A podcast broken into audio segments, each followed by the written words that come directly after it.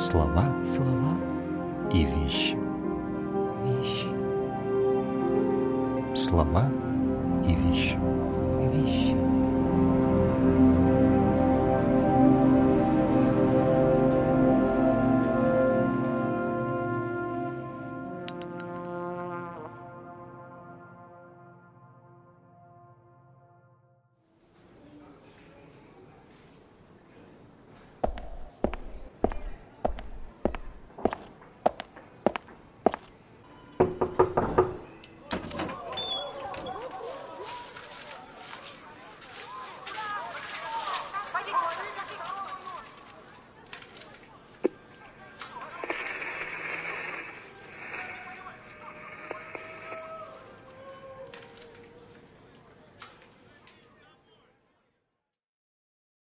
Квартира была вся полна.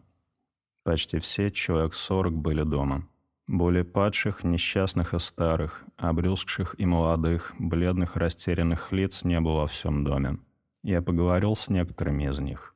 Почти все одна и та же история, только в разных степенях развития. Каждый из них был богат. Или отец, или брат, или дядя его были, или теперь еще богаты, или отец его, или сам он имели прекрасное место. Потом случилось несчастье, в котором виноваты или завистники, или собственная доброта, или особенный случай. И вот он потерял все и должен погибать в этой несвойственной, ненавистной ему обстановке. В овшах, оборванный, с пьяницами и развратниками, питаясь печенкой и хлебом и протягивая руку. Все мысли, желания, воспоминания этих людей обращены только к прошедшему. Настоящее представляется им чем-то неестественным, отвратительным и не заслуживающим внимания. У каждого из них нет настоящего. Есть только воспоминания прошедшего и ожидания будущего, которые могут всякую минуту осуществиться, и для осуществления которых нужно очень мало. Но это мало-то нет, негде взять, и вот погибает напрасно жизнь. У одного первый год, у другого пятый, у третьего тридцатый. Одним нужно вот только одеться прилично, чтобы явиться к известному лицу, расположенному к нему. Другому только одеться, расплатиться и доехать до Орла. Третьему нужно выкупить только заложенные и хоть маленькие средства для продолжения процесса, который должен решиться в его пользу, и тогда все будет опять хорошо. Они все говорят, что им нужно только что-то внешнее для того, чтобы снова стать в то положение, которое они считают для себя естественным и счастливым. Какой жуткий эпизод. И это не художественный вымысел. Лев Толстой посещал эту квартиру, видел этих людей и разговаривал с ними. 1882 год, январь. В Москве проходит перепись населения. Толстой изъявляет желание принять в ней участие. Ему хочется увидеть жизнь обитателей городского дна и как-то помочь им. Писателю достается участок хамовнической части у Смоленского рынка по проточному переулку. Все топонимы сохранились до наших дней, но дух и стиль местности поменялись полностью. Сейчас это отнюдь не бедный район Арбата, а тогда Толстой писал о нем так. «Я давно уже слышал про это место, как про притон самой страшной нищеты и разврата, и потому просил учредителей переписи назначить меня в этот участок. Но в квартире, жильцов которой он переписывает, находятся не распутные женщины и босики, а дворяне, пускай и бывшие. Социальные причины, которые привели этих людей к столь печальному положению, подробно описаны Толстым в статье под названием «Так что же нам делать?». Но нас будет интересовать не эта тема. Меня трогают слова «нет настоящего». Есть только воспоминания прошедшего и ожидания будущего. Иногда я слышу нечто подобное от своих клиентов. И сегодня мне хотелось бы поговорить об этом. Давайте посвятим нашу встречу такому феномену, как время, и попробуем увидеть, как оно живет внутри нас.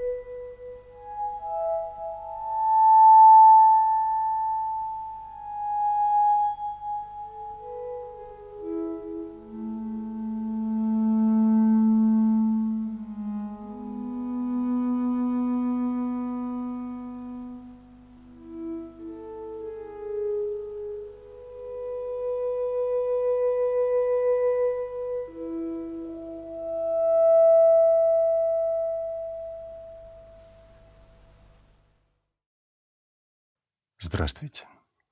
Я Вадим Чернов, психолог из Санкт-Петербурга.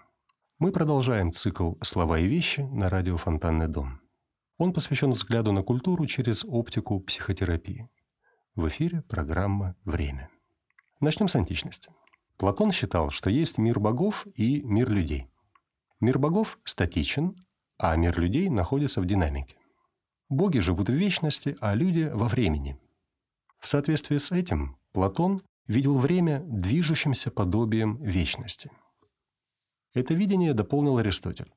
Он определил время как меру движения, и этим заложил основы физического восприятия времени. В раннем Средневековье к проблеме времени обращается Аврелий Августин. В конце IV века он пишет свою исповедь. Невероятная книга. Потрясающий документ саморефлексии и первая в европейской литературе развернутая автобиография. В исповеди блаженный Августин предлагает концепцию субъективного времени, или, говоря иначе, психологического. Вот что он пишет. «Мы измеряем время, пока оно идет. И если бы кто-нибудь мне сказал, «Откуда ты это знаешь?» Я бы ему ответил, «Знаю, потому что мы измеряем его. Того, что нет, мы измерить не можем, а прошлого и будущего нет. А как можем мы измерять настоящее, когда оно не имеет длительности? Когда оно прошло, его не измерить. Но откуда? Каким путем и куда идет время, пока мы его измеряем? Откуда, как не из будущего? Каким путем? Только через настоящее. Куда, как не в прошлое? Из того, следовательно, чего еще нет, через то, в чем нет длительности, к тому, чего уже нет. Горит душа моя понять эту запутаннейшую загадку. Не скрывай от меня, Господи Боже мой, добрый Отец мой, умоляю Тебя ради Христа, не скрывай от меня разгадки. Дай проникнуть в это явление, сокровенное и обычное, и осветить его при свете милосердия Твоего. Как видим, для Августина загадка времени – это не просто интеллектуальное упражнение, а глубокий, страстный и мучительный вопрос. И он находит на него ответ.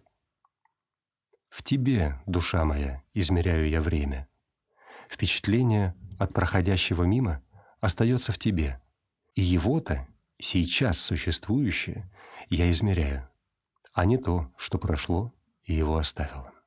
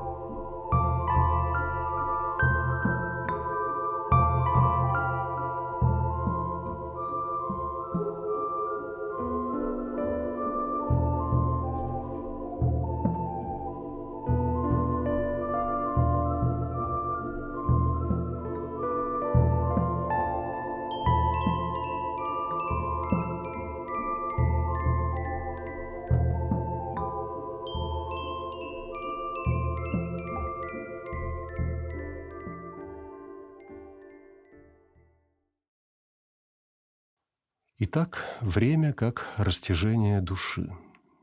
Это открытие кажется простым, но от этого не менее впечатляющим. Я мысленно перебираю фотографии, на которых запечатлен в разном возрасте. Вот я складчатый младенец, купаюсь в ванне с игрушками. Мне весело, я смеюсь, и, кажется, даже брызги летят из кадра. За спину меня поддерживает мамина рука, а на обороте ее почерком написано «Вадику десять с половиной месяцев».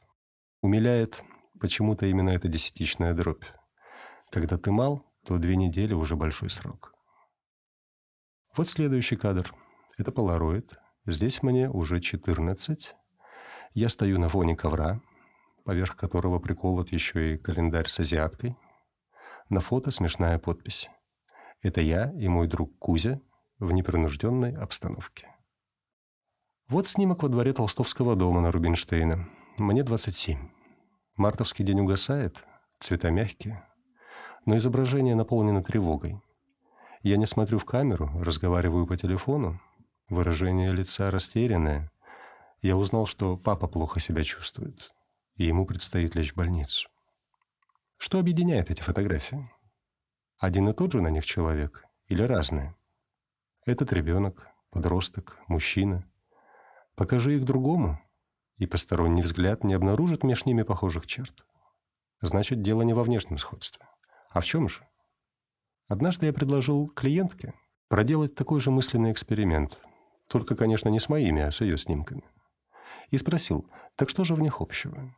И она ответила, душа. В тот момент в кабинете произошло открытие, похожее на то, которое сделал Августин. Время — это движение души. И я чувствую, что это правда. Я верю в то, что, как ее ни называй, в людях есть эта объединяющая сущность. Над этим базисом мы надстраиваем рациональные конструкты, механизмы защиты, модели поведения, которые во многом отделяют нас от мира, друг от друга и от себя. И я знаю, что человек может установить связь с этой невидимой сутью. И тогда в рассказе о том, что произошло с ним раньше, проглядывает то, как он смотрит на себя сейчас и каким человеком хотел бы себя видеть.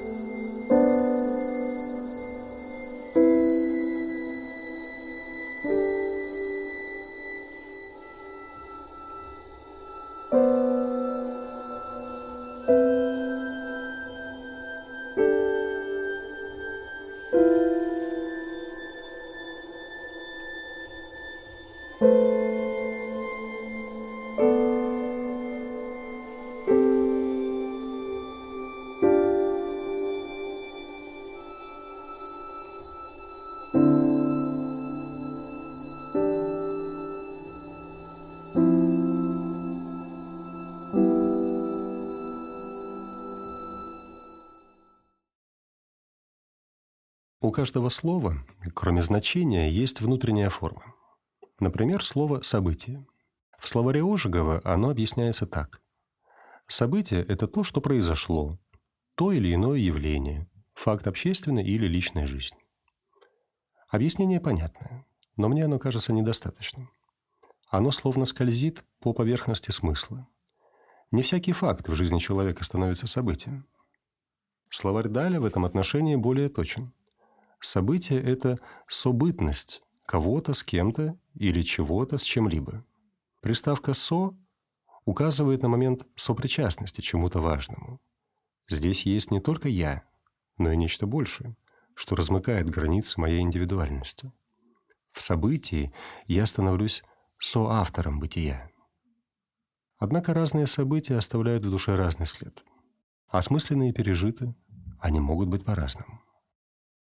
По несчастью или к счастью, истина проста.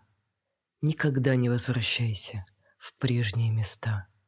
Даже если пепелище выглядит вполне, Не найти того, что ищем, ни тебе, ни мне. Путешествие в обратно я бы запретил, Я прошу тебя, как брата, душу не мути. А не то рвану по следу, кто меня вернет, и на валенках уеду сорок пятый год. В сорок пятом угадаю, там, где, боже мой, будет мама молодая и отец живой. Это написал Геннадий Шпаликов. Я слышу эти стихи, и мне хочется плакать. Я прислушиваюсь к тому, что рождается внутри меня. И хотя мое детство прошло совсем в другие годы, я чувствую ту же ищущую тоску. А для Шпаликова в 45-м детство закончилось. Зимой погиб его отец, не дожив нескольких месяцев до победы. А осенью будущий поэт, сценарист, режиссер пошел в школу. Я в детстве думал, вырасту большим, и страх и боль развеются, как дым, и я увижу важные причины, когда он станет тоньше паутины. Я в детстве думал, вырастет со мной и поумнеет мир мой дорогой, и ангелы, рассевшись полукругом, поговорят со мною и друг с другом. Сто лет прошло, и я смотрю в окно. Там нищий пьет осеннее вино, что отливает безобразным блеском а говорить мне не о чем и не с кем. Это стихи Бориса Рыжего. И стихи эти в том числе о времени. Здесь есть прошлое, связанное с детством. Но в этом детстве живет ожидание будущего, где все, кажется, будет так понятно и так прекрасно. Есть настоящее окно, в которое смотрит лирический герой стихотворения. Он видится мне очень одиноким. Когда он говорит «сто лет прошло», в этом есть бытовой оттенок. Так, встретив старого знакомого, мы восклицаем «сто лет не виделись». Но вместе с тем звучит и бытийный, который заставляет вспомнить сто лет одиночества. Роман Маркеса и альбом Егора Летова. Все эти измерения присутствуют одновременно и в стихах, и в нас, когда мы читаем их или слышим.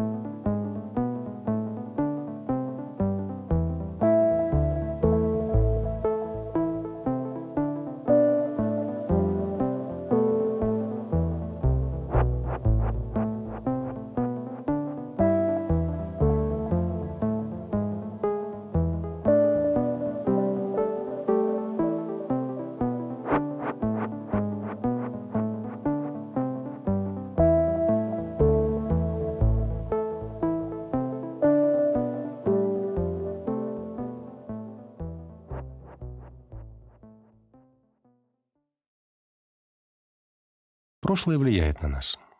И от отношения к этому прошлому зависит то, как мы чувствуем себя сейчас. Если я постоянно обращаюсь к прошлому, это значит, что я не слишком полно представлен в настоящем. И обращаться к нему я могу по разным причинам. Например, прошлое может быть травматичным. Когда боль и страх продолжают жить внутри, когда их интенсивность не уменьшается, не так важно, сколько времени прошло с той поры, когда происходил эпизод, породивший эти чувства. Этот опыт не получается отпустить. Мужчина рассказывает, что его воспитывали холодная мать и жестокий отец. Он чувствовал себя ненужным. Внешне такой человек работает, ездит в отпуск, в разных социальных ролях участвует в самых разных отношениях. Но внутри себя решает одну и ту же задачу – выжить. Его фокус настроен так, что почти везде, где бы он ни оказался, он встречает такое отношение, которое испытывал на себе тогда, много лет назад. И самое страшное, что он сам к себе так относится. Непрожитая травма останавливает движение жизни и образует круг боли, который не разорвать в одиночку. Или наоборот, прошлое может быть замечательным. Девушка приходит на сеанс и говорит о том, что все самое лучшее осталось там, в детстве, в школе, в родном городе, откуда ей пришлось уехать. Она работает, учится, участвует в различных отношениях, но в мыслях постоянно обращается к тому, что оставила там, и тоскует. Время тоски особое. В нем много грусти. Но в чем-то оно даже приятно.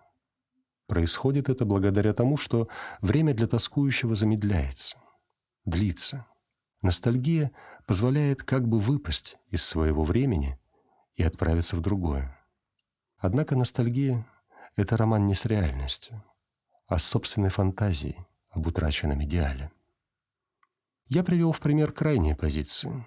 Если упростить, то они будут звучать так. Раньше было хуже, и раньше было лучше. Но вне зависимости от того, что прошлое оценивается в них по-разному, объединяет их одно – неукорененность в настоящем и завороженность прошлым, которая воспроизводит себя вновь и вновь.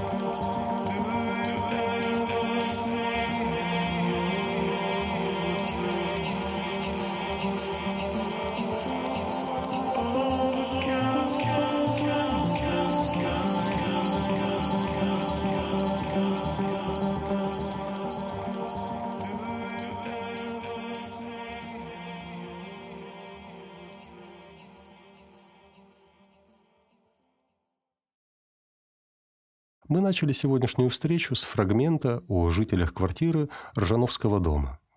Толстой пытается понять, в чем причина их бедственного состояния. И вот что он пишет.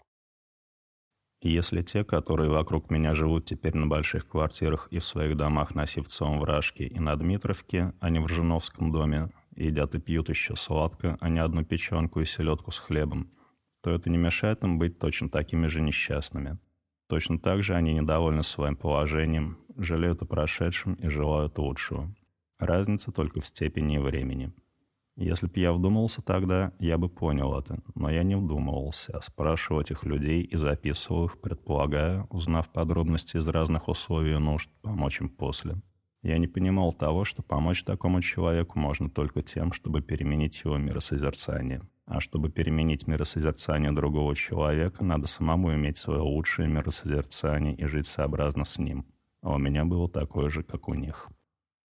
По сути, в этом фрагменте Толстой открывает психотерапию. Конечно, не называя этого слова.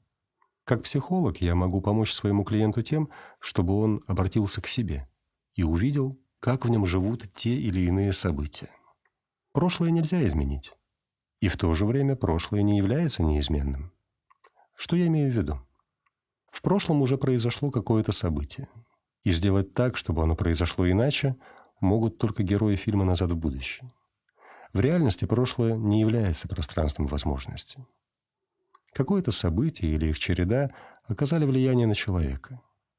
И это определило то, как человек к себе сейчас относится. Однако это отношение не является статичным.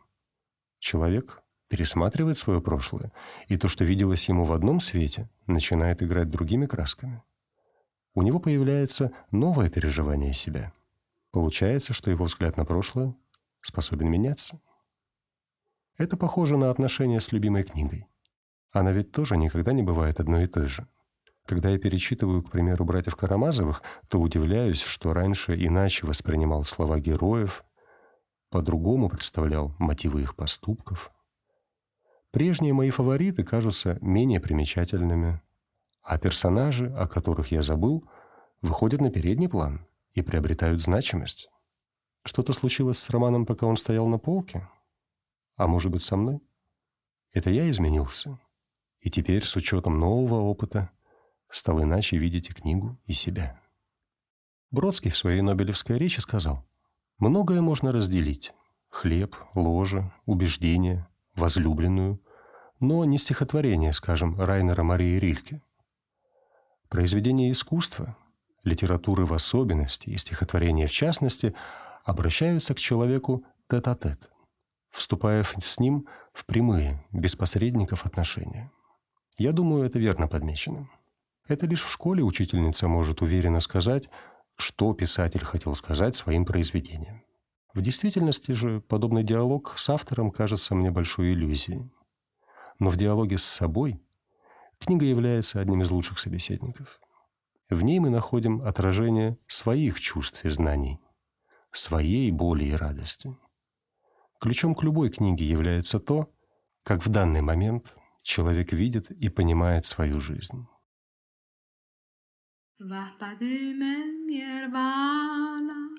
Verð ég þig að fala, komt ekki að mér kala, hyrðu fjöð í hala.